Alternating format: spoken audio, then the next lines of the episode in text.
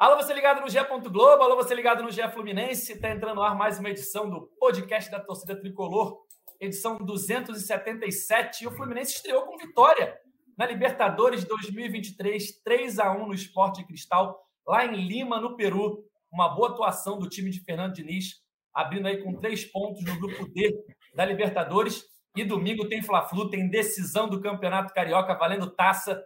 Vamos falar sobre a estreia, vamos falar sobre o Fla-Flu tem muita coisa para a gente abordar aqui nesse podcast. E eu já chamo ele, que está feliz hoje, né? O comentarista preferido da torcida tricolor, Cauê Rademacher. Salve Edgar, salve galera tricolor. Hoje não tem como o sorriso não estar estampado no rosto, né? Porque assim, além da boa atuação, da estreia com vitória, é muito bom a gente ter razão naquilo que a gente defende, né? Naquilo que a gente batalha há anos, que a gente vem pregando aqui contra tudo e contra todos aqui dentro do programa, né, contra todos, mas graças a Deus a massa, a legião de tricolores espalhado aí pelo, pelo Brasil está ao meu lado, sabe que eu sempre tive razão nesse assunto. Então, eu nem preciso falar qual é o assunto, eu vou deixar mais para frente, porque eu tenho umas pegadinhas aqui para fazer com com o Edgar mais para frente, que eu tenho tudo anotado. E sobre a vitória, foi, foi um bom jogo do Fluminense desde o início, mas me assustou ali aquela pane que o Fluminense tem. Parece assim, não foi o primeiro jogo o Fluminense sofre um gol e parece que entra em, em desespero, os jogadores começam a ficar nervosos. O Ares estava muito nervoso depois do gol, correu o risco de ser expulso. Então, aqueles minutos pós-gol que o Fluminense sofreu é uma coisa que me preocupa. Foi um gol muito parecido com o primeiro gol do Flamengo no, no, no último fim de semana. Então, acho que tem, tem algumas coisas para acertar. A escolha do Felipe Melo na zaga eu não gostei desde o início e vamos debater tudo isso que aconteceu no jogo, inclusive o escanteio na área. É isso. É... Ontem, quando saiu o primeiro gol, né, o gol de empate, eu já imaginei que o Cauê falaria essas coisas aqui. Muita gente no Twitter brincando. Olha aí, escanteio na área, escanteio na área. Depois já saiu outro gol. Enfim, é uhum. assunto para o longo do nosso podcast. Gabriel Amaral, a voz da torcida tricolor, direto de Lima, o que só você viu de Fluminense Esporte Cristal lá no estádio. O que eu vi é tinha na chegada no, no aeroporto, tinha. Eu tirei até essa foto, esqueci de publicar. Tinha uma pessoa com cartaz escrito assim. É, Olá, em espanhol, né? Olá, Samuel, te amamos e tal. Eu falei, nossa, um fã do Samuel Xavier. Aqui, só que obviamente não era, era um Samuel que estava chegando em algum gol. E tinha ontem uma faixa na torcida do, do Esporte em Cristal falando o Cauê tinha razão. O Cauê tinha razão. Eu não entendi o que, que era. O início do jogo já estava lá. Mas eu não entendi o que, que era. Mas a verdade é que o Cauê tinha razão. Mas, enfim, o que, eu, o que eu, a gente vai debater depois a questão dos escanteios. Mas é, eu concordo com o Cauê de uma pane, mas o que eu vi também foi um, foi um time do Fluminense que controlou o jogo, acho que do primeiro ao último minuto. O Fluminense passou poucos momentos sem ter o controle do jogo. Tinha, assim, é, cinco minutos que o Sporting Cristal conseguia ser um pouco melhor, o Fluminense retomava o controle do jogo. É, o, o Sporting Cristal mexeu, tá jogando um pouco diferente. O Diniz mexia, ele controlava o jogo. Então, é, é, eu vi um Fluminense que, que, que, impressionou os peruanos. Depois, eu, inclusive, vou falar da, de algumas reações. A confiança do Fluminense também pensando na final do Carioca, né? Domingo tem Fla-Flu valendo taça. É isso, Edgar. Fala, Gabriel. Cauê, tricolores do céu e da terra. É, eu acho que foi um jogo realmente para dar confiança para o Fluminense, né? Depois que aconteceu no último sábado, no primeiro Fla-Flu. Eu, particularmente, gostei muito da atuação do Fluminense. Acho que realmente teve essa pane ali naquele. É, após o gol, né? Após aquele erro de saída de bola. O Fluminense pego de surpresa com aquele erro do Felipe Melo, então o time ainda muito desorganizado. Eu acho que é algo que o Fluminense ainda precisa corrigir ao longo da temporada. É, a gente sabe que o estilo de jogo do Fluminense é realmente jogar para cima, povoando o campo adversário, mas esses erros acabam sendo frequentes né, e podem custar caro, digamos assim. Ontem não, eu acho que o Fluminense realmente teve o domínio do jogo, foi muito superior, acho que teve caminhando perto da vitória em boa parte da partida. É, gostei muito da atuação é, coletiva mesmo, acho que Marcelo se destacou muito, mas o Ares, apesar desse certo nervosismo assim após o gol, como o Cauê citou também, mais uma vez, muita entrega, muita participação vem, vem demonstrando aquilo que, que a gente vem até citando aqui várias vezes, né? Que é um jogador realmente diferente. O Cano, acho que já dispensa comentários, né? Os números falam por si só. Então, assim, achei uma grande atuação. E a gente falava até antes desse jogo da importância do Fluminense vencer essa primeira partida fora. Ah, é, é muito cedo ainda para falar, enfim, tem muito jogo pela frente, mas é, acho que a derrota do River por The Strongest lá é, tinha tudo para deixar o grupo muito embolado caso o Fluminense não vencesse, porque na altitude acho que o Fluminense não pode chegar contando com esses pontos, assim como até mesmo o Esporte em Cristal quando for jogar lá. Então, acho que a derrota do Fluminense nesse primeiro jogo estaria muito caro assim para a sequência do grupo. Então, o Fluminense começa de forma positiva. O único brasileiro que venceu, precisamos dizer isso. E, assim, acho que uma estreia muito positiva, que deixa a torcida muito esperançosa para domingo. Né? É isso. Gustavo Garcia, que acompanha o dia a dia do Fluminense no Gé. Globo, esqueci de apresentar. Eu sou Edgar Marcelo Sá. E vamos embora para mais um podcast. Gustavo lembrou aí, o Fluminense foi o único brasileiro que venceu. Dentre os brasileiros que já jogaram, né? Ainda falta o Corinthians estrear, ainda falta o Atlético Mineiro estrear. Mas estamos aqui em mais um podcast, nesse momento ao vivo no YouTube, ao vivo no TikTok, ao vivo na Twitch e também no site do GE. Globo. E depois estaremos em todas as plataformas de áudio. Gabriel já está ensaiando seus passinhos aí. Depois TikTok. estaremos em todas. É isso aí. Depois estaremos em, nas principais plataformas de áudio, perdão, para quem quiser ouvir o nosso podcast aí mais tarde, malhando, estudando, lavando louça, enfim. Não faltam opções para a gente falar de Fluminense Esporte Cristal 3 a 1 estreia tricolor na Libertadores com vitória lá no Peru. Uma atuação bem tranquila do Fluminense, dominou praticamente todos os 90 minutos. Ali depois do gol, o Fluminense deu uma, uma panezinha, mas conseguiu recuperar e empatar logo depois. Né? O Fluminense sai atrás do placar num erro do Felipe Melo. O Esporte Cristal abre 1 a 0 o Fluminense empata com o Cano, após uma cabeçada do Nino que o goleiro fez um milagre. Nesse período aí, o Fluminense sofreu um pouquinho, se perdeu no jogo, mas depois se encontrou novamente e no segundo tempo fez 2 a 1 novamente com o Cano. Depois o Sport Cristal teve mais uma pressãozinha, mas logo depois o Fluminense fecha o placar 3 a 1 com o Vitor Mendes de cabeça. Vamos falar sobre esse jogo, sobre a estreia vitoriosa de virada do Fluminense na Libertadores, abrindo aí o grupo D com três pontos, agora líder do grupo D empatado com o The Strongest. Cauê Rademacher, você já deu seus pitacos iniciais aí, vai falar com certeza do escanteio na área. Mas qual que é a sua análise dessa atuação do Fluminense numa semana importante, num jogo importante e de olho aí, claro, com confiança elevada para tentar reverter, reverter, perdão, a vantagem que o Flamengo tem na final do Carioca. Fala, Cauê!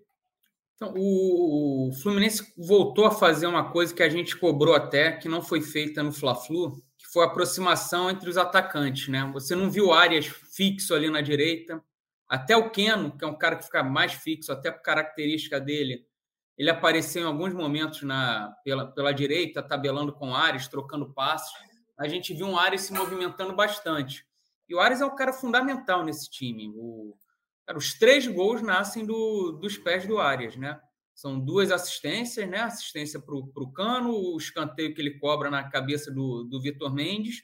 E o primeiro gol é um escanteio que ele cobra, que o Nino cabeceia e o Cano pega o rebote. Então, o Ares, mesmo quando não está tão bem, nem foi o caso de ontem, achei ele nervoso, mas ele, ele sempre bem participativo. É um cara, é um cara, falei um carias, é um cara que você não pode tirar nunca. Porque os, se, se o Cano é quem faz os gols do Fluminense, o Ares é quem, quem constrói as jogadas todas. O, o Cano tem. Cara, você pegar o Cano tem 16 gols no ano, não é isso? O Cano tem isso. 16 gols em 9 jogos, o Ares tem dois gols na temporada e tipo, vem aquela lista imensa com jogadores com gol. É, ninguém, é ninguém mais tem três gols. Gol. É. Ninguém passou, ou seja, centralizado no Cano e as assistências do Arias. Então, o Arias você não pode tirar nunca. E o Cano, a gente estreou o Lelê, o Fluminense estreou o Lelê nessa, nessa quarta-feira, e pode ser uma opção bem interessante, ou para jogar com o Cano, ou até para você dar um refresco para o Cano, porque o Lelê entrou bem ali nos minutos que jogou, ganhou várias jogadas, quase fez um gol causou a expulsão do, do jogador lá do Esporte Cristal. Gostei bastante da entrada do Lele, eu acho que é um assunto até que a gente vai falar, mas já, já antecipando aqui. Gostei bastante, gostei muito assim da movimentação do time, a troca de passes. O Marcelo não apareceu tanto, mas quando apareceu foi sempre desafogando no, no passe. Até o lance do, do segundo gol, gol da virada. É um escanteio até que começa com o Marcelo batendo mal o escanteio, né? Batendo ele na primeira trave, que tem o corte, aí a bola vai no Samuel Xavier. Eu me lembro que eu estava assistindo o jogo em casa falei, dá no Marcelo de novo. O Samuel primeiro vira e tinha uns dois jogadores ali no centro do campo, mas aí ele vira o corpo, dá no Marcelo, que ali o Marcelo foi uma das poucas bolas que ele pegou já próximo à área ali, no, no campo ofensivo livre. que ele consegue dar aquele passe maravilhoso para o Ares. Vai ser muito importante, Marcelo, com essas enfiadas de bola que ele tem para romper as defesas aí, quebrar a retranca. Então, no geral, gostei bastante. Eu até pesquei aqui na internet alguns números né, do Ares na partida de ontem, aqui do SofaScore. É, ele foi o primeiro em assistências, é, duas, duas no, na partida, né? É, em passes decisivos, oito, cruzamentos certos, duelos ganhos, dribles certos, desarmes. É, ou seja, é, para a gente mostrar aí, a, a, temos aí, ó, para quem está acompanhando a nossa live ao vivo, temos aí os números do Arias na partida, né? Ele se destacando muito mais uma vez, né? É até redundante falar do Arias, porque ele é praticamente o melhor em campo há umas 50 partidas do Fluminense, talvez, né? Claro que o, o principal problema. O principal problema do John Arias é que o Germancano faz 16 gols em 13 exato, jogos. Né? Exato, exato. E o André joga demais, enfim. Mas o Arias é um cara muito regular. É impressionante a regularidade do Arias. É, e na partida de ontem, mais uma vez, ele deu mole ali, quase podia ter sido expulso, porque já tinha amarelo e fez umas faltas, mas tirando esse momento ali é, que ele deu mole, de resto, é um jogador imprescindível para esse Fluminense do Fernando Diniz. E ontem, mais uma vez, mostrou isso aí nesses números, né? Ele se destacou muito na partida e foi um dos destaques do Fluminense. É, mesmo sem fazer gols, a gente falava aqui agora do Cano, que aliás também temos números interessantes do Cano para mostrar aqui os números do Cano na temporada. É, o Arias é um cara que não tem os gols do Cano, mas ele, para o andamento da partida, é o chamado motorzinho, né? Ele faz o uhum. Fluminense jogar. E o Gustavo lembrou que o Cano tem 16 gols em nove jogos, na verdade, nos últimos nove jogos. Nos né? últimos nove jogos, isso, nos últimos 13 nove. gols, isso. 13 jogos na temporada. Mas nos últimos nove, ele fez 16 gols. É um número assim inacreditável. Tem até aqui embaixo, ó, ele marcou quatro vezes, né? Dois gols, quatro dobletes, um hat-trick e um poker, que é quando faz quatro gols. Isso apenas nos últimos nove jogos. Então, por isso que nos últimos nove jogos, o Cano tem 16 gols marcados pelo Fluminense. É um início de temporada avassalador. O Cano já chegou aí aos 60 gols com a camisa do Fluminense. Ele fez 14, é, 44 no passado e 16 esse ano, ou seja, chegou aos 60 gols pelo Fluminense. Essa dupla Canárias é imprescindível para o Fluminense hoje é, do Fernando Diniz. 16 gols já é muito gol. Você vai ver camisa 9 de muito time encerrando a temporada com isso ou, nem chegando. Eu lembro em 2005, Tuta fez 33 gols, já era gol para burro. O, o, Cano já tem metade dele em, dois meses de, de futebol, praticamente. É, é se você for pensar, né? se for pensar a temporada, a gente está chegando num terço do ano, digamos assim, mas o Fluminense não começou a jogar ali no dia 1 de janeiro, mas a gente está no mês 4 agora ele praticamente ele está mantendo a média para chegar aos 44 de novo que ele alcançou no ano passado, né? Se você for pensar por essa linha, ele tem 16. Daria ele um pouquinho a mais, mas ele está caminhando para manter os 44 ali do ano passado. Ou quem sabe até superar, se chegar nesse ritmo, porque ano passado, nessa altura do ano, ele não tinha essa quantidade de gols ainda, né? Cauê, é, é. pergunta direta e reta para você. Foi falha do Felipe Melo ou foi falta? Cara, eu achei falta, mas é aquela falta que dão muito no campeonato carioca, no futebol brasileiro em geral, e o jogador já cai achando que o juiz vai parar. E, e na Libertadores não é assim desde que a Libertadores existe. Então, se vai cair, cai agarrando a bola, igual o cara do esporte em cristal fez no fim do jogo, que caiu agarrando a bola, pelo menos vai parar e vai dar falta ali. O André fez parecido no Fla-Flu da Taça Guanabara. Perdeu a bola, largou a jogada foi gol e o juiz voltou atrás no VAR. Não pode Felipe Melo, com toda a experiência que tem, primeiro sair correndo com a bola ali onde ele estava, a chance de perder é enorme, e, e cair pedindo falta, parar e, o, e, e, levar o gol. Teve um empurrão ali por trás, assim como pô, o Cano sofreu no mínimo dois pênaltis. O, o pisão, porque o, o sem querer também é pênalti no futebol, e depois o cara puxou a camisa, foi, foi inacreditável aquele, aquele lance ali não, não ser marcado pênalti. Foi. Você vê as fotos, a imagem, saiu camisa do, do cano, saiu aquela aquele colã, colete, sei lá, que, que usa por baixo, ah. saiu tudo. GPS, né? O GPS. É, ele quis muita camisa tricolor nesse lance, cara. Ele quis levar para casa de qualquer jeito. Falou, essa do cano é minha, porque tanto que o juiz Lembra... demora a deixar a cobrança ali do tiro de meta, que ele fica ouvindo o VAR e, e, na hora na transmissão aqui na TV a gente não sabia o que, que era, só depois que, que mostrou o, esse puxão de camisa. Mas isso é muito pênalti, não dá para entender o que, que foi é. conversado e por que não foi marcado.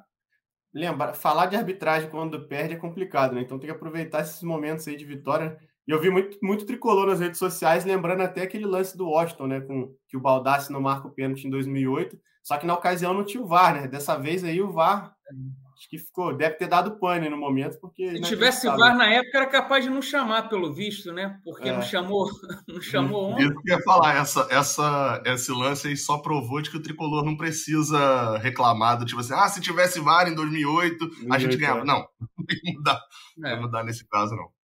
É, eu, eu, eu, a gente assistiu o jogo, né? Eu falei, assistiu, né? Transmitiu o jogo. A imprensa que tinha lá uh, no Estádio Nacional, estádio bonito, muito bonito, por dentro e por fora. Assim, eu não sei se pela TV dava para também ter essa, essa dimensão, assim, mas muito bonito mesmo. É, é um clima bem legal, assim. A, a, tinha pouco mais de 120 torcedores do Fluminense, nenhum problema, assim. Até tinha um esquema de segurança lá para torcida visitante, mas torcedores do Fluminense passando com camisa no meio da torcida do Esporte em Cristal também, sem qualquer problema. Tinha, inclusive, no setor onde a gente transmitiu, que é como se fosse um Maracanã mais, ali assim. Era um setor mais premium do estádio. Tinha algumas pessoas com camisa do Fluminense, é, normalmente, acho que era até alguns garotos daquele projeto de escolinha que o Fluminense tem aqui em, em Lima, e aí estavam nesse setor. Uh, e aí é muito engraçado ver a reação do pessoal, porque, tipo assim, com três minutos de jogo, quando o Fluminense está trocando passe dentro da área e, e tá todo mundo como se assim, fosse um pênalti pro Sporting Cristal. Ah, ah, desesperado e tal, porque tipo, vai roubar a bola e vai fazer o gol. Olha só a chance que a gente tá tendo. E aí, essa reação com 70, 80 minutos de jogo, já era assim, o Fluminense tava trocando passe, tava todo mundo olhando, do tipo, é, ok, isso aí vai ser normal e vai acontecer mesmo. Então, é, é por mais que pro Thiago Nunes, né, não seja, a gente falou isso no último podcast, não tenha sido uma surpresa, esse, esse toque de bola, essa, essa, essas coisas que. essas jabuticabas do Fernando Diniz, para os torcedores era muito engraçado ver a reação deles, que era assim. É, dentro do que o Cauê falou, eu não achei falta, eu revi, não achei falta. É, e acho que me, me lembrou, inclusive, o, o Cauê, um lance, você falou que no Carioca normalmente dá, mas me lembrou muito a estreia do Abel Braga, a estreia do Fluminense em 2022 contra o Bangu. A, a, a jogada é muito parecida. O Felipe Melo é desarmado. É o, é, gol, é o gol do é Roberto Baggio. Faz o gol na, até Na ilha, né? No Luso brasileiro. Exatamente. Aí, é, é, enfim, no, no, no, Campeonato Carioca, um jogo no estádio Luso brasileiro e um gol do, do italiano Roberto Baggio. Foi um gol internacional. É, mas então, assim, eu, eu, eu acho que não foi falta, acho que o Melo deu mole. E isso é, é aquele, aquele erro que pode custar vitória. E contra o Sporting Cristal não custou, porque o, de fato o nível do Fluminense é consideravelmente mais alto do que o Sporting Cristal. É um bom time peruano, talvez seja o melhor time peruano. Eu estava conversando com jornalistas aqui. É, é, atualmente seja o, o Sporting Cristal e tal, mas o nível ainda é muito diferente. E, e, isso fez com que o Fluminense. Aí você vai, o nível é diferente. Num erro você toma um gol. O que você precisa, além do nível? Do psicológico. Você não se abalar e, e o jogo entrar numa, numa questão devastada ali. E não entrou, né? O Fluminense conseguiu, é, é, como eu falei lá na abertura, tinha um, um, um, problema ou outro, porque o Thiago Nunes também é um bom treinador. Eu acho o Thiago Nunes um bom treinador. Então ele tinha um problema ou outro, cinco minutos que estava mal. E quando volta para o segundo tempo, o, o Diniz não bota mais aqueles apro aproximação. Se você, se for ver assim, no, no, segundo tempo, o, o, volta com o John Arias, ele volta com o Vitor Mendes, né? E o John Arias já está aberto na direita, o Keno já está aberto na esquerda, porque a defesa dele já abre um pouco mais, e o Fluminense passa, enfim, volta para o segundo tempo também tendo três, quatro chances, só que mata o jogo. Eu, eu, eu só para poder finalizar, eu, eu gostei muito de, de ver o Vitor Mendes na, na zaga. Acho que o Fluminense é, é, em vários momentos ele, ele não jogou nessa temporada e a, talvez a, a alternativa ali, a alternativa não, a justificativa que utilizavam era era de que, ah, não, ele é um zagueiro mais jovem, é menos experiente, não vai aguentar um clássico. Ah, pô, ele é mais complicado para um jogo assim mais pegado, ele não vai aguentar. Eu até falava, beleza, né? Enfim, a gente não vê treinamento, a gente não conversa com o jogador. Mas ontem o Diniz lançou ele num jogo, assim, grande. Talvez no maior jogo da carreira do Vitor Mendes um fora de casa, estreia de Libertadores, a estreia dele na Libertadores. E ele não só foi muito bem, como é, é, é, assim muito bem tecnicamente, como eu achei muito tranquilo jogando também. Não foi aquele zagueirão alto, desesperado, dando bicão para frente. Então, não, tranquilo, mereceu o, o, gol, obviamente, numa cobrança de escanteio na área que o Cauê com certeza tem muito a falar sobre esse assunto. Cara, o, é, o, o Vitor Mendes, eu até acho uma pena ele ter sido pouco testado no Carioca. A partir do momento, principalmente que o Manuel machuca, o David Braz a gente já conhece. O David Braz já é um jogador rodado, experiente pra caramba. Era o, o Vitor Mini podia ter ganhado mais rodagem ali, até para a gente ver melhor ele. Aí o que aconteceu? Você precisou usar ele no Fla-Flu, no, quando já estava 2 a 0 Flamengo Fluminense com um a menos, ele entrou num, num, num, comprometeu, ainda tirou uma bola ou outra ali, se antecipando bem, e precisou botar ele agora na, na Libertadores fora de casa, empatando o jogo, no intervalo do jogo. E ele, nessas duas ocasiões, ele entrou, ele entrou seguro, dando conta ali, não, não comprometeu nada. Cara, não só é, pelo gol, né?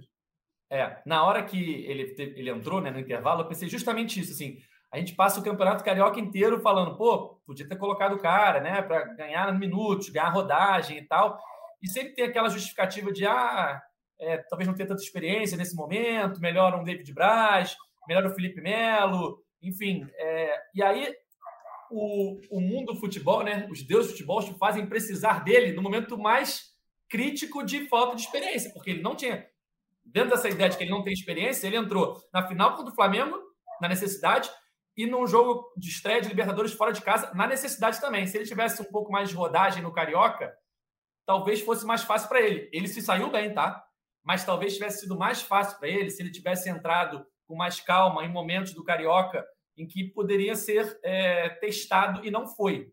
Até para ele estar tá adaptado, né? A saída de bola, Exato. tudo do, do Diniz. E aí, ontem ele entrou numa fogueira, né? Isso não, isso, isso não ia prepará-lo para ele jogar contra o Sporting Cristal no Estado Nacional de Lima para a Libertadores. Mas ia preparar para ele estar mais integrado a uma forma tão diferente de jogar que é a forma do Fernando Diniz, né? E ele fez até um post no Twitter é, bem legal, assim, falando é, é, é de, de, como era um sonho isso, ele estrear na Libertadores e tal, fazendo um gol ainda. Ele, ele eu até publiquei um vídeo no, lá no Raiz Tricolor quando ele chegou. Eu fiz ali um raio-x da carreira dele. Ele tem uma história de vida bem legal, assim. Bem, quer dizer, não é legal, né? Porque não era para ser. As histórias não eram para ser dessa forma. Mas, assim, de, de, de, batalha nível muito complicado mesmo. Ele vem de uma, de uma, de uma família, assim, sem pouquíssimas condições financeiras, que lutou tudo para ele ser jogador de futebol lá no Pará, enfim, e ele hoje realizando o sonho. Achei bem legal. Achei, achei, achei legal esse Gabriel, ponto. tem a pergunta aqui do internauta Vidente Cego.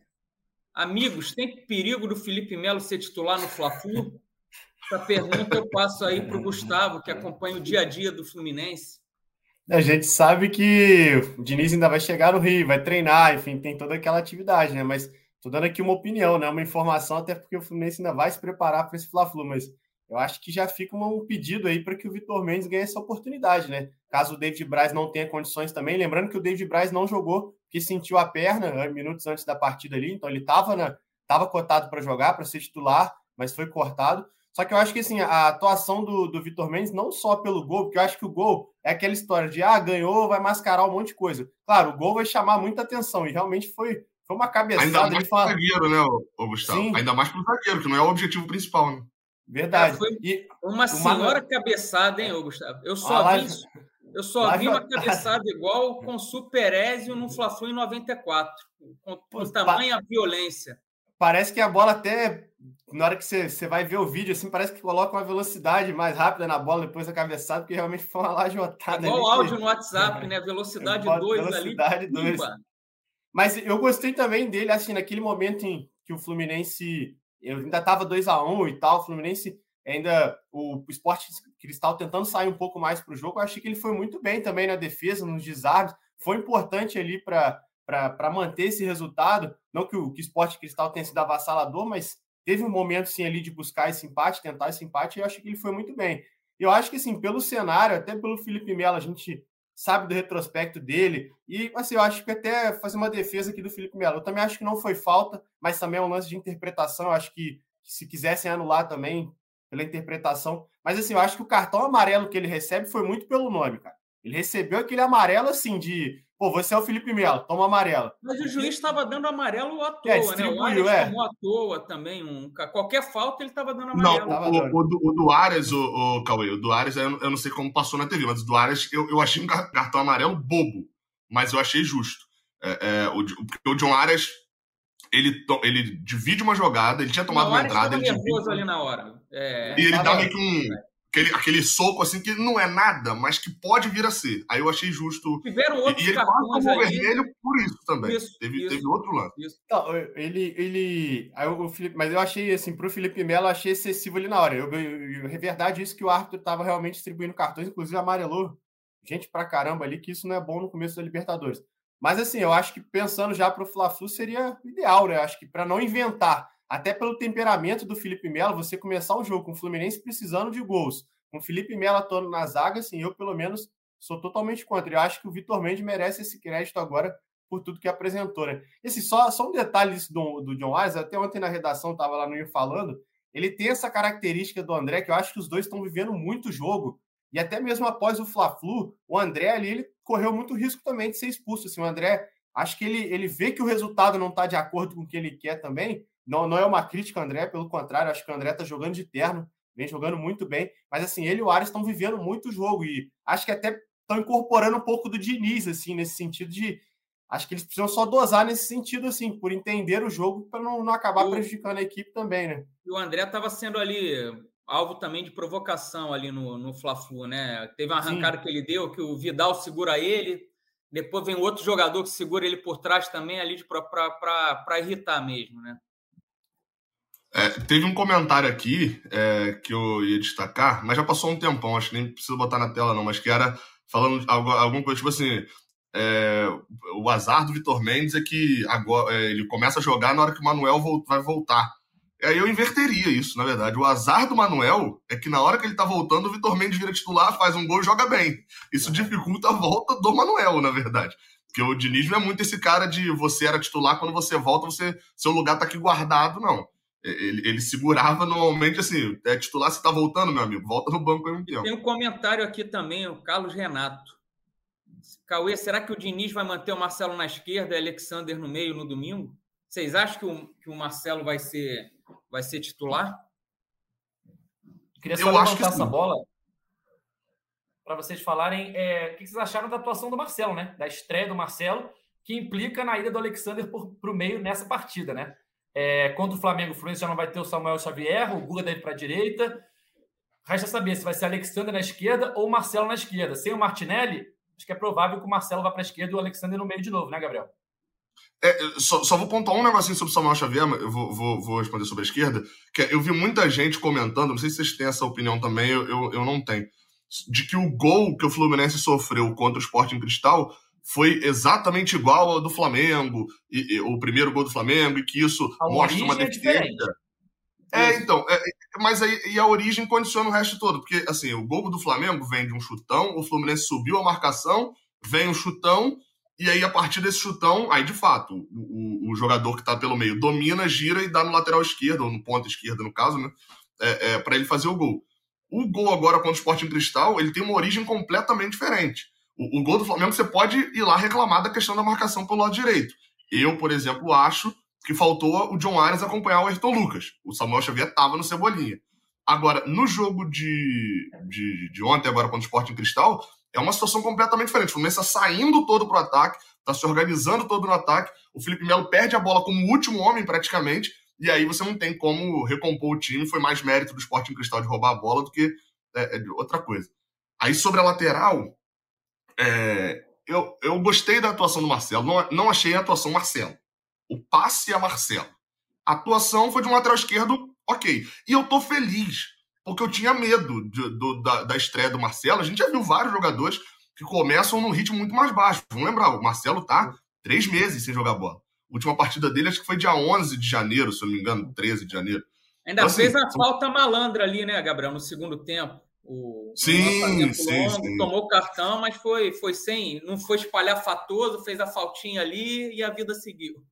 É a experiência, assim, e, e é engraçado. O Vilmar Roldan, ele, ele não é um árbitro daqueles que tira todo mundo de perto dele e tal, mas o Marcelo era o cara que ele parava para ouvir. Toda vez que o Marcelo tava reclamando, às vezes estava em outro lance. Às vezes, até mesmo em alguns momentos que a bola estava rolando, assim, estava um lateral, o Marcelo chegava a falar com ele. Então tem esse respeito, que é diferente do respeito ao Felipe Melo. O Felipe Melo é um cara vencedor, mas o primeiro comentário que eu ouvi foi: Felipe Melo joga? Aí eu falei: deve jogar. Aí o cara falou: é, ele aqui, ó, é só já cita logo da violência, da entrada. É, é, o Marcelo tem esse respeito. Eu acho que ele vai acabar mantendo, porque o Marcelo se destacou. No, no final das contas, dentro do jogo, o Marcelo se destacou. Ele teve poucos lances destacáveis, mas o lance que ele tem de maior destaque, ele dá um passe de craque e sai o gol. E o Alexander, após a partida, eu estava lá na zona mista, falei com o Alexander e ele falou, pra, falou que ele pediu ao Diniz para poder jogar como volante. Ele já tinha conversado com o Diniz sobre isso, a, a posição de origem dele.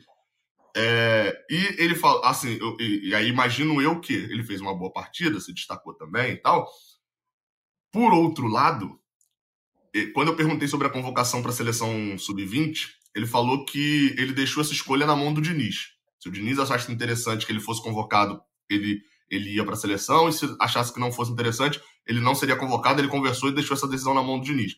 Ou seja, a gente sabe como é que funciona esse meio de futebol. Isso dá confiança para o treinador em relação ao jogador. Tipo, ó, o cara deixou na minha mão, ele sabe que ele, o Diniz vai querer que ele fique, né? Isso é óbvio. Então tá querendo jogar. Então eu acho muito possível. A única dúvida que eu ficaria nesse momento é de, dessa escalação. É se o Diniz está precisando de dois, três gols, né? Ele vai manter o time com dois volantes, nessa mesma organização? Aí eu acho que pode mudar tudo. Ô, Gabriel, em cima aí do, do Marcelo, foi mal, Edgar. Chegou uma pergunta aqui. Felipe Biancardi. Vou transferir para o Gabriel. Quem jogou mais na lateral esquerda? Marcelo, Ourinho, Egídio, Danilo Barcelos, Caio Paulista, Cris Silva ou Pineda. Qual é seu voto, Gabriel? Olha, a gente aqui tem que trabalhar com a verdade, né?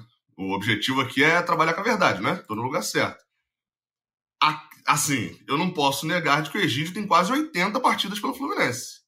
Então acredito que ele jogou mais. Tá respondido aí. E aqui, eu queria aproveitar e fazer umas perguntas aqui que eu separei para o Edgar. Eu acho que é um momento para mim isso aqui. Vai lá, o chat está bombando. Vamos lá, Edgar. É, são, você tem que responder uma palavra só, você tem que escolher, tá? É, só, é, é, o Kiss do Cauê. Não tem argumento. Não tem argumento. Vamos lá. Escanteio curto ou escanteio na área? Cara, olha só. Não, é... não é, não, não, tem argumento, cara. É bate-bola, jogo rápido aqui. Não, não, Olhe para a lente da verdade e. Como, e... ó, como eu sempre defendi nas redes sociais e aqui nesse podcast, escanteio é na área. Ah, eu, é. eu, eu sempre só explicava a lógica por trás do escanteio é. curto. É só isso. Eu não Porque leu o livro do Guardiola, o Guardiola com o Messi batia curto. Olha só, eu não Aí falava ele queria curto melhor. com o Caio Paulista também, é a lógica. Eu não falava o que era melhor ou o que era pior. Eu só explicava para você qual era a lógica do escanteio curto. Ontem, Ontem bateram dois escanteios curtos no começo do jogo, deu em nada. Bateu na área, gol. Olha Ontem, o desafogo que foi. Ontem, o Fluminense sai atrás, estava muito bem no jogo e sai atrás de uma falha individual. Naquele período entre o gol do Sport Cristal e o gol de empate, é o período mais irregular do Fluminense na partida. O Fluminense se desencontrou ali porque o Sport Cristal, com a vantagem, talvez desse menos espaço, estava mais fechado, enfim. Foi o momento pior do Fluminense, na minha opinião, foi aquele período entre 1 a 0 e o 1 a 1 tá? E ali o Fluminense teve alguns escanteios antes de empatar, que eram bolas curtas, normalmente para o Marcelo cruzar na área. Só que o Fluminense não é um, um, time alto. O Fluminense não tem jogadores altos. Então, jogar a bola no, no alto, só tem o Nino para ganhar de cabeça. E naquele momento, pode falar, Gabriel. Não, é porque tem um, um, ponto importante que é o time do Sporting Cristal, o Fluminense não é um time muito alto. Só que o time do Sporting Cristal é baixo. o, o, os zagueiros não são muito altos também. Por Era isso que eu achava interessante pode jogar na área. Hein? O Hã? passo repassa só te dá uma opção aí, ó. É, era o repassa, repassa do Cauê. Mandar aí. na cara só. O, o gol de empate do Fluminense acaba saindo na cabeça do Nino ali, que consegue ganhar e a bola sobra para o Cano fazer o 1 a 1 No segundo tempo, no gol do Vitor Mendes, já é um momento diferente. Você já tinha em campo Vitor Mendes, é, Thiago Santos, Lele. Lele. São vários jogadores altos para disputar essa bola por cima. Enfim, é uma questão de escolha do momento. acabou sendo a melhor escolha naquele momento ali do gol é do. o curto nunca tem a escolha boa, só se você quiser tomar um gol, né? Um contra-ataque, aí, beleza, vamos para a segunda. Cara, quando saíram os gols, eu sabia que o Cauê ia reclamar, cara, eu tinha certeza absoluta. Então, só, qual é a um sua escolha, o Edgar? É escanteio curto ou escanteio na área? Como sempre, defendi escanteio na área. Ah, tá. só, só, um detalhe dos do escanteios curtos. Eu acho que isso irrita menos. Eu acho que isso irrita menos. Vou, vou, vou consultar o ele. Todos os escanteios foram batidos curtos e em dois segundos a bola estava na área. Tinha uma jogada ali que era: batia o escanteio, a bola vinha no Alexandre, do Alexandre pro Marcelo, cruzava na área. Só que eu acho isso pouco inteligente, né? É, Porque ao sim. invés de você cruzar a bola para tá, o zagueiro e o atacante de, la, de, de, de lado pro gol, você cruza do meio para o atacante tá de, de costas, né? Isso. A bola vem de trás e o centro e o, o defensor tá de frente. Eu achava Exatamente. errado esse lance. Tem sentido. Vamos para a segunda pergunta aqui, Edgar. Vamos lá. Everaldo ou Matheus Alessandro? Everaldo. Próxima. Você um deles tem gol clássico. Você prefere torcer pelo seu time no Cartola ou torcer pelo Fluminense ganhar o jogo? Eu, torce, eu prefiro torcer pelo meu time na vida real. Ah. Agora, no Cartola, você torce pelos jogadores que você escalou. É diferente, são dois, dois cenários diferentes. Não, não olha, ele, olha ele ligeiro aí. Olha ele ligeiro aí. Não faz sentido essa pergunta. Agora, para fechar, hein? Agora eu sei. Eu sei Agora, é. para fechar, hein? Para tirar o 10. A tardezinha ou Fla-Flu? Cara, é. tardezinha só tem uma a cada ano. Fla-Flu tem toda hora. Então, é, é que nem você tem um casamento. Você vai no casamento, você deixa de ir naquele jogo específico. Olha que comparação, gente. É isso. Aí, torcedor, o verdadeiro Edgar tá aí sendo exposto para. É isso. E também tá errado, né? Porque assim, se não for o seu casamento, também é o ideal é você escolher é, um favor também. É uma pessoa importante para você. Chega depois, pô.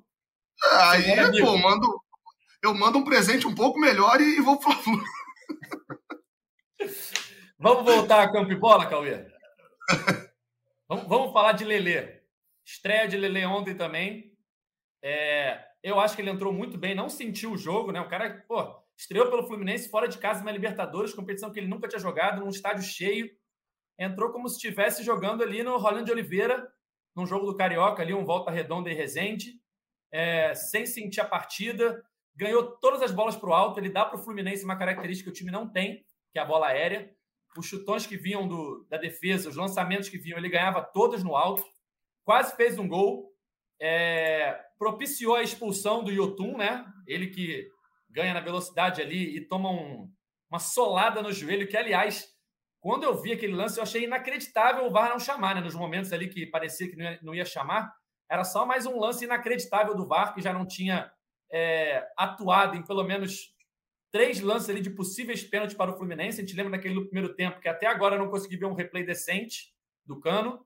É, no segundo tempo, um pisão que o Cano leva na área.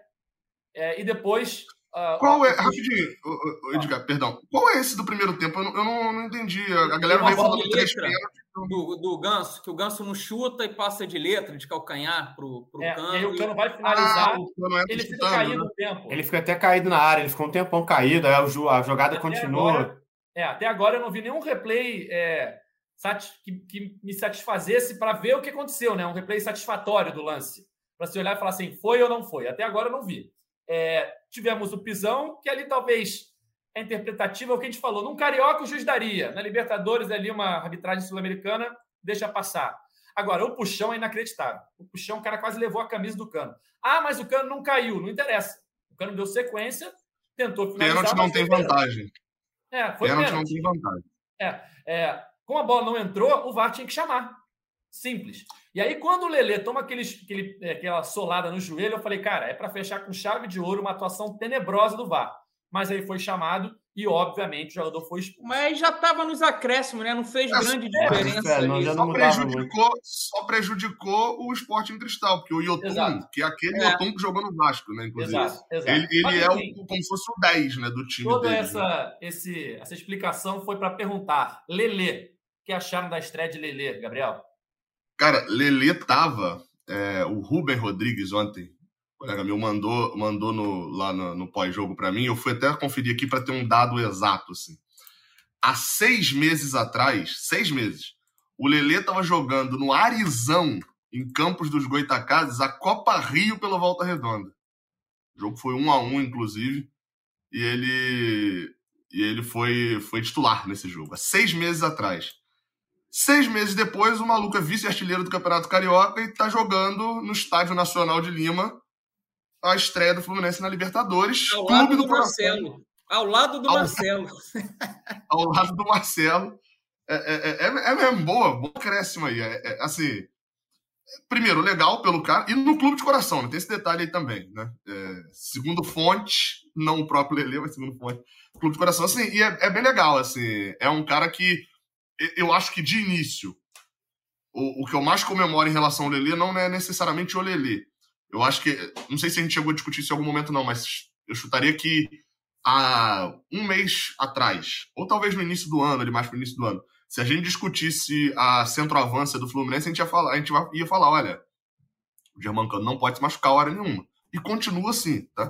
O Germancano continua não podendo se machucar. Mas o Fluminense agora para os jogos, ele tem duas alternativas que o Cano não entrega.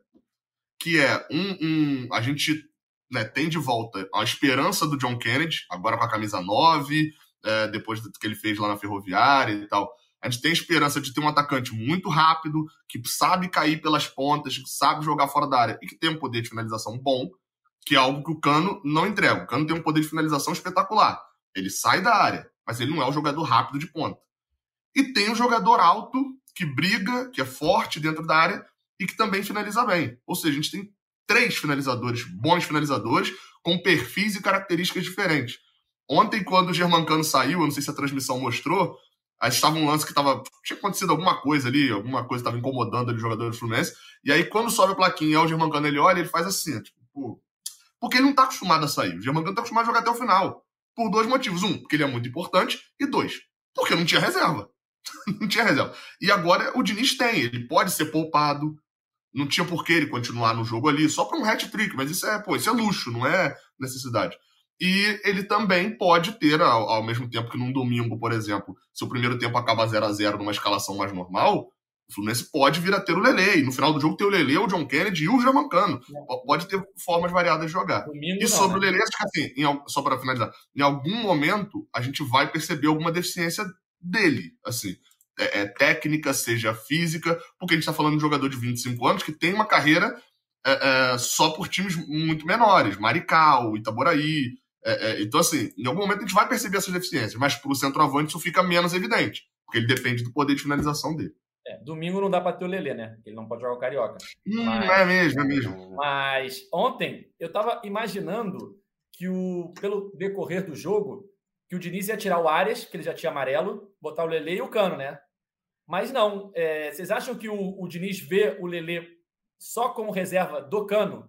ou que o Lele pode entrar na ponta, Gustavo, talvez em algum jogo. Ah, no lugar do Keno, eu, por exemplo, que é, não, muitas vezes é criticado pela torcida. Eu até falei antes do jogo que antes, agora que ganhou, ficar falando não, não vou negar. Eu falei que eu queria já ver o Lele no lugar do Keno já nesse jogo. Ontem eu achei que o Keno foi mais participativo, já conseguiu entender melhor, principalmente no primeiro tempo, esse esquema de troca de posições. Atuou também pela direita é, teve um lance importante ali que, até valorizando a escalação também do Alexander, que deu um passe magistral para o Keno ali, naquele, quando ele cruza a bola e o Cano acaba perdendo aquele gol feito ali também. Mas foi jogada do Alexander, então, assim, gostei muito do Alexander ali no meio também. Já era uma, uma pedida minha, assim, eu queria muito ver o Alexander jogando com o André no meio, então acho que foi, foi bem positivo isso. E abre esse espaço na esquerda que já provavelmente seria do Marcelo. Mas ali falando do Lelê, eu acho que ele, ele, até deu uma entrevista falando que antes de chegar no Volta Redonda, que foi onde ele se destacou, ele atuava pelos lados, ele não era centralizado. Então, assim, ele tem essas características sim de atuar pelo lado. Então, eu acho que ele pode sim vir a jogar com o cano, ainda mais um, um jogo que o Fluminense precisa de resultado. Não vai ser o caso de domingo, porque ele não está escrito, mas já seria sim uma opção para domingo para mim. Acho que assim, poderia sim, o Fluminense precisando de gols. A fase dele é muito boa e isso tem que ser explorado. Acho que o jogador, quando está na fase tem que realmente colocar, que é o, a fase que do cano, digamos, é eterna aí nos últimos anos, porque vem de um momento realmente espetacular. Mas assim, o Lele vive um momento muito bom, os números falam por si só, e eu acho que ele surge com essa opção. Eu acho que até o Edgar falou isso, né, o Gabriel, na verdade, falando que ah, o Fluminense ganha um jogador assim de velocidade, e ele realmente, o Fluminense não tem hoje no time titular é, um jogador com a característica dele, que briga pelo alto, que pode ser esse jogador do contra-ataque também. E assim, em determinados momentos, a gente sabe que o Fluminense não vai poder amassar sempre, só jogar no campo do adversário. Em algum momento ele vai ser atacado. Então, ele surge como essa peça que, que pode sim buscar esse contra-ataque. Eu acho que até no Fla-Flu, quando o Fluminense já estava perdendo no último sábado, é, em alguns momentos assim que o Cano estava em campo ainda, enfim, o Lelê seria uma arma muito boa naquele momento em que o Flamengo ficou melhor. O Fluminense já, ah, um jogador a menos, enfim, o Flamengo cresceu na partida, o Lelê poderia ser utilizado ali, porque era aquele jogador para buscar um contra-ataque rápido, como ele fazia no Volta Redonda e fez, inclusive, contra o Fluminense. Né? É para você só... esticar a bola, né, Gustavo? Quando você está tomando sufoco lá atrás, o time está pressionando, você estica a bola lá, o Lelê consegue dominar e, e, e levar cima. o time para frente. Deixa eu só fazer uma ressaltar mais uma coisa aqui, porque no lance do Marcelo, lá do passe do Marcelo, passe, passe magistral, todo mundo falou muito do passe do Marcelo e eu acho que vai ficar marcado naquele gol aquele passe por ser o Marcelo, primeiro jogo. Mas assim, quem tiver oportunidade, para para olhar o lance depois que o Marcelo toca a bola pro Arias. Como o Arias e o Canos estão se entendendo assim. É muito é muito legal o momento assim, porque o Arias, ele levanta a cabeça, ele para e o Cano, ele tá entre dois marcadores. Ele dá um passo para trás, ele mata a marcação com esse passo para trás e o Arias sabia onde ele estava dá o passe realmente no, no, no pé dele. Ele não bateu para o meio da área, tipo assim, ah, cruzei, não. Ele, ele pensa já assim, para ver o entendimento dos dois, assim. Realmente, quem tiver oportunidade, pega o replay desse lance, assim. Claro, o passe do Marcelo ficou marcado, mas o entendimento dos dois, assim, eu achei que realmente espetacular. Mais uma vez, essa dupla aí que dispensa comentários. Brilhante, brilhante mesmo. Cauê, perguntam aqui no chat. É, vocês vão falar sobre a estreia do Thiago Santos? Cauê, não. uma palavra. Sacanagem, sacanagem. É, eu, eu, acho que a gente acabou nem comentando a contratação né, do Thiago Santos no, no, no último programa, porque foi dia seguinte do Fla-Flu, a gente falou do Fla-Flu, Libertadores e acabou passando batido. É um tipo de contratação que eu reprovo bastante que a, que a diretoria do Fluminense cansa de fazer. Jogador já com trinta e tantos anos, que não vem brilhando nos seus clubes e o Fluminense traz. Eu não gosto desse tipo de, de contratação, não acho que vai acrescentar muito. Mas dito isso, é, dito isto, se tem alguma utilidade no Thiago Santos, vai ser entrar em jogo com o é, de repente o Fluminense ganhando e tomando um sufoco, você quer dar uma reforçada na marcação, quer reforçar a bola alta lá, que, que, é, um, que é um ponto forte dele, aí vai botar ele ali para fechar a casinha e ajudar a tirar as bolas de cabeça. Foi mais ou menos o que aconteceu, né? Vi pouco dele com a, com a bola no pé, perdeu um gol, chutou por cima, não é a dele ali também. E na cabeçada do Vitor Mendes no gol, ele estava até, acho que um pouco à frente, um pouco atrás ali, bem, bem próximo da jogada. E vamos ver se vai servir para isso com o Diniz ou se o Diniz vai insistir com ele sendo titular, um substituto do André, como insistiu com o Wellington, que é algo que eu não, não gosto, não o André não jogando, eu prefiro ver ou o Alexander ou o Martinelli ali. O, o, o, o, Thiago Santos, acho que ontem, assim, ele fez uma estreia em que ele. Eu, eu achei que a estreia foi uma das melhores possíveis para ele. Que é assim, a melhor possível seria se ele faz aquele gol ali naquele rebote depois do lance do Lelê, aí seria a melhor possível. Mas dentro do que ele é como jogador e etc., ele, ele jogar e ele passar meio que sem ser percebido, um outro lance ali que ele faz o desarme, faz o passe, etc., e não, não ter destaque, acho que foi o melhor. Porque para ele, o que ele mais precisa agora é, é, é, normalizar a situação dele no Fluminense. É tipo assim, é, é, quanto. Porque vamos lá, a gente vai lembrar muito aí de jogadores ruins no Fluminense, etc. Eles ficam o tempo inteiro aparecendo. O Egídio aparecia errando, o Danilo Barcelos aparecia errando. Quanto menos o Thiago Santos aparecer errando nesse início, é melhor para ele, porque você normaliza a, a, estadia dele no Fluminense. É, enfim, eu, eu, dei bastante opinião já sobre a, sobre a contratação. Eu acho que tem um ponto ali só que é o seguinte: é, o Diniz ele, ele, ele enxerga esse setor hoje com o Alexander, com o Martinelli e com o André. São três garotos com menos de 21 anos.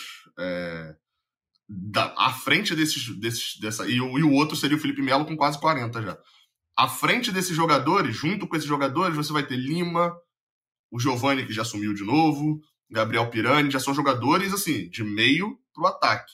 Eu acho que talvez o, o, que o Diniz esteja pensando também com essa contratação é aquela lógica de oportunidade de mercado, né? um jogador que viria de graça, que não. Enfim. E de ter mais um, um jogador é, experiente, mas que tenha físico. Que convenhamos, o Melo não tem físico para atuar mais num, num nível aceitável por um jogo completo. Isso acho que tá, ficou bem óbvio agora. É, é, um jogo aceitável do Felipe Melo por 90 minutos, ele não tem condições de fazer. E aí o Thiago Santos talvez seja essa opção. É, eu não acho que ele vai ser muito utilizado. Acho que ele foi utilizado nesse jogo por uma situação específica. Quantas vezes o Fluminense vai jogar fora de casa na Libertadores? No máximo seis. Então, assim, num cenário de brasileiro, acho que não, não chega a esse, esse nível, não. Pô, deixa eu só é. falar do Thiago Santos aqui, o Edgar, rapidinho. É porque a torcida ficou sempre. O Lucas Felipe até falou isso, eu já tinha falado isso numa live do GE, né? Ficou pedindo o TS, né? Que era o Thiago Silva, no caso.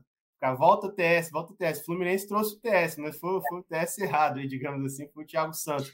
Mas assim, eu, eu pelo menos eu vou numa linha, cara, que assim, eu acho que se o jogador. Ô, não vai Gustavo, mas esse quis vir, tá?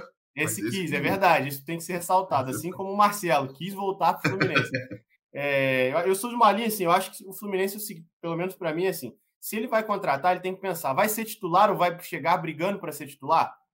Se não vai, cara, corre para Xerém. Acho que Xerém é sempre o caminho, o Alexander tá aí, André, enfim, não, não precisa ficar enumerando os jogadores Xerém. Se não vai, então assim, não contrata. Mas é aquilo também, agora que contratou, resta o torcedor apoiar, cara, incentivar o cara, entender o momento dele, que ele saiu muito mal do Grêmio, e mostrar o incentivo. É aquilo, eu até vi alguns comentários, alguns torcedores falando assim: ah, o problema do, de um jogador assim no elenco é que uma hora ele joga, como aconteceu com o Elton no ano passado, e foi jogar justo no jogo contra o Corinthians da semifinal. Enfim, mas assim, eu acho que é, agora ele está no Fluminense, o Fluminense realmente é, acreditou na contratação dele, então o que o resto do torcedor é apoiar, né? Não tem outra, tem outra saída.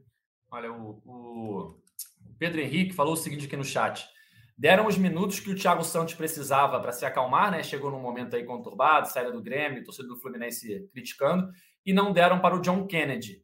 Cauê, se o Fluminense precisar de alguém no domingo, é mais lógico que precise do John Kennedy, que o Fluminense precisa fazer gols, do que do Thiago Santos. Que para precisar do Thiago Santos, o Fluminense tem que estar tá ganhando de 3 a 0 né? Para segurar ali nos minutos finais. Para precisar do John Kennedy, é mais provável que o Fluminense precise dele antes do final do jogo, dos minutos finais do jogo, né?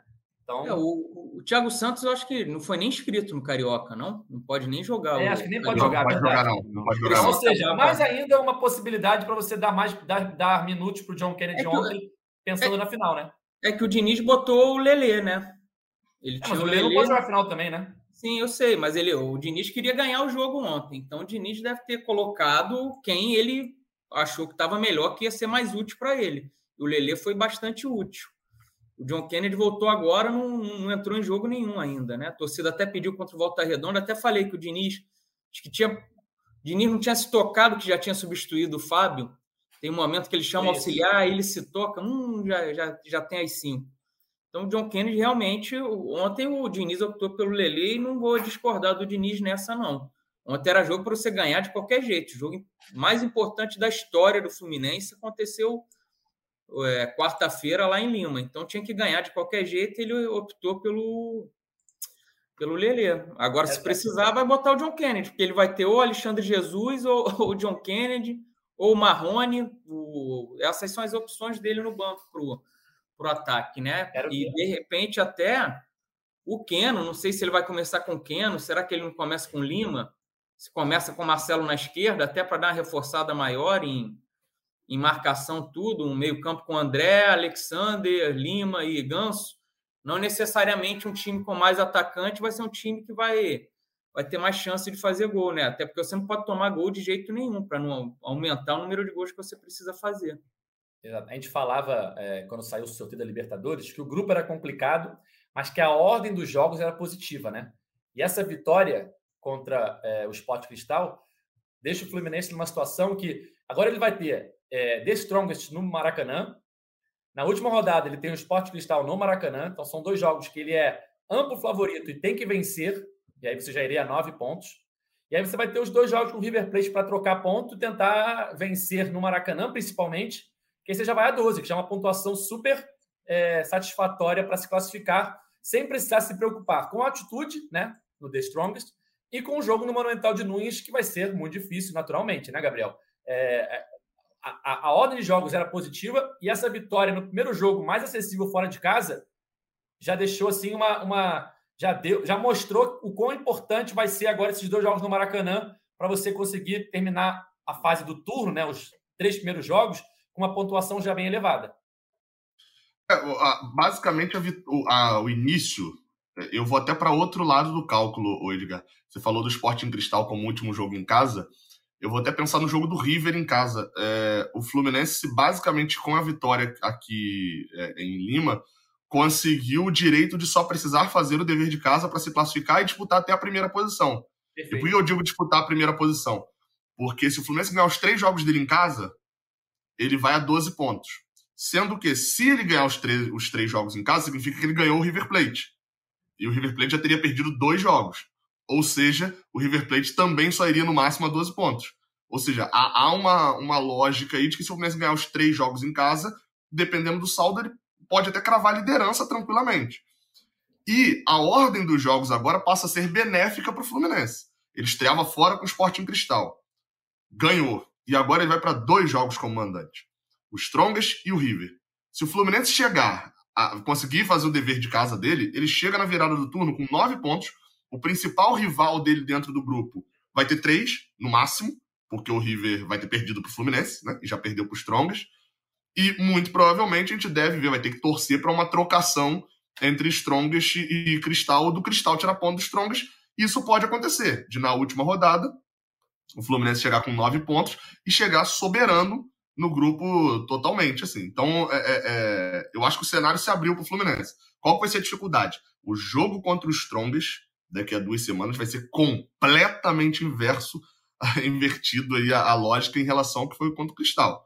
Vai ser é, é, é bola para o mato o tempo inteiro, vai ser cera desde o primeiro segundo de jogo, vai rolar a bola, tocar para trás. No minuto de silêncio, um jogador do Strong já vai sentir o joelho. Certeza, assim. Vão fazer cera o tempo inteiro, vão amarrar o jogo, vão botar os 11 atrás da linha da bola, porque eles sabem que a quantidade de vezes que eles vão ganhar aqui embaixo, é, é aqui, é, nesse momento eu tô a nível do mar. No, no, nível do mar é muito menor.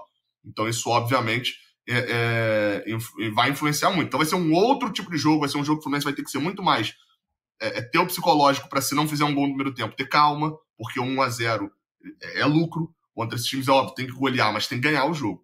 Mas eu acho que o cenário se abriu. É, tem uma coisa boa também, o, o Gabriel. Na terceira rodada, quando o Fluminense enfrenta o River Plate no Maracanã, o Sporting Cristal recebe o The Strongest. Então, o Sporting Cristal ainda vivo ali numa terceira rodada, precisando ganhar o, o jogo. O, o, ruim seria se fosse mais para o fim, de repente o Sporting Cristal já um saco de pancada, perdendo de todo mundo e, e sem ambição. Tem que pensar é, que é o The Strongest em casa também pode buscar os nove pontos aí. Não, não então, eu, eu, pensando que agora é possível até. É, é, possível. Eu não sei se todos os resultados acontecerem, é provável, mas é possível, tá? É, é, o, que o Fluminense chegue na terceira rodada com nove pontos, se ganhar os dois jogos em casa. O River, o Strongest e o Cristal com três. Porque o, o River teria ganhado do Cristal e perdido pra gente o, o Strongest teria perdido pra gente e perdido pro Cristal. E o Cristal teria perdido pro River e ganhado do, do Teria aquela chamada gordura para queimar, né? Exato. teria tranquilidade da classificação e do primeiro lugar. Assim, muito, muito garantido. É, é, e tem um, um, um, outro detalhe, assim, que eu, que eu esqueci, eu confesso. Eu, tinha, eu ia falar, aí eu falei esse negócio dos pontos, Verdade é, é Esse cenário aí, que nesse cenário, quem corre muito risco é o River. Porque se o The Strongest ganha os dois jogos em casa, provavelmente o River que teria que brigar ali por uma segunda colocação e o Fluminense tranquilo na, na liderança. É isso, né, galera? Vamos encaminhando a reta final do nosso podcast. Ah, rapidinho a pergunta ali, Edgar, do Felipe Alves. Vai na tardezinha em Portugal, Edgar? Aí é longe, né? Mas se eu tiver de férias por lá, por que não? Tem que ver a data, tem que ver a data. Mas a tardezinha férias... acontece aonde no Rio de Janeiro? Em qual bairro? Eu não, não sei. A tardezinha no Rio de Janeiro, em qual bairro que acontece? Chamado Parque Olímpico. Foi no Parque Olímpico. Pô, Portugal é mais perto. Do que ir. Eu fui pro Parque Olímpico muito em 2016. É mais perto você ali, ó. Galeão, pega o voo, você chega antes de chegar no Parque Olímpico. Para quem tá daqui, não, daqui é mais perto mesmo. Mas para quem tá da, da, da, vindo da ponte ali, ih, meu amigo, é mais fácil Boa. pegar o voo para.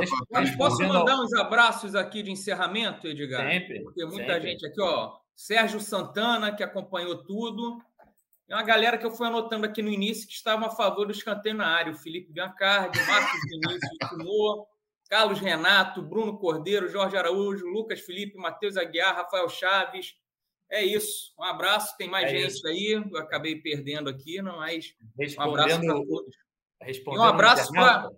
Nós temos muita audiência da torcida tricolor em Caxambu, sul de Minas, hein? Antônio Caxambu. Gabriel liderando a galera lá, tá todo mundo, todo mundo assistindo. Show. Respondendo o internauta Felipe Alves, vou apurar aqui a data da tardezinha Lisboa, ver se bate com minhas férias e aí a gente analisa o convite. É isso, galera. Reta final aqui do nosso podcast. Domingo tem Fla-Flu, decisivo no Maracanã, 6 horas da tarde, valendo o título do Campeonato Carioca. O Fluminense precisa devolver né, a derrota por dois gols de diferença, então precisa vencer por dois gols de diferença para levar para os pênaltis, ou então vencer por três gols de diferença para ser campeão no tempo normal. E segunda-feira temos um encontro marcado para falar tudo sobre o Fla-Flu, tudo sobre a decisão do Campeonato Carioca. Valeu, Gabriel. Valeu, tamo junto. Estaremos juntos. espero que tenha sido o primeiro de 13 jogos do Fluminense. Já falei, já comprei a minha passagem para a final. Estou confiante. Já comprei minha passagem para a final. Estarei no estádio, sem dúvida nenhuma.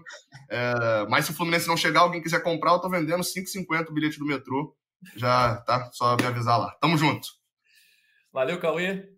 Valeu. Terminando os abraços aqui, o Dimitri, tricolor de 5 anos, a galera tricolor de Manaus, todo mundo domingo no Maracanã, que é o jogo mais importante da história do Fluminense, sem dúvida, esse Fla-Flu. Quem for tem chance de ver a história sendo feita. É isso. Valeu, Gustavo. Valeu, Edgar, Cauê, Gabriel, tricolores do céu e da terra. Reforço aí, eu acho que o Fluminense chega com tudo para buscar essa virada em cima do Fla-Flu e que ganhou um peso a mais aí por tudo que o Vitor Pereira construiu ao longo dessa semana aí. Então, guardemos os próximos capítulos aí, mas lembrando, Fluminense muito vivo e com muitas condições de brigar, brigar por esse título. É isso, galera. Nosso podcast está nas principais plataformas de áudio, só procurar lá por GE Fluminense ou então no seu navegador ge.globo barra Fluminense. Segunda-feira está aqui de volta para falar tudo sobre o Fla-Flu decisivo do Carioca. Valeu? Esse podcast tem edição de Amanda Paiva, a coordenação de Cláudio Raba e a gerência de André Amaral. Valeu, galera. Até a próxima. Tchau! O Austin para a bola, o Austin de pé direito.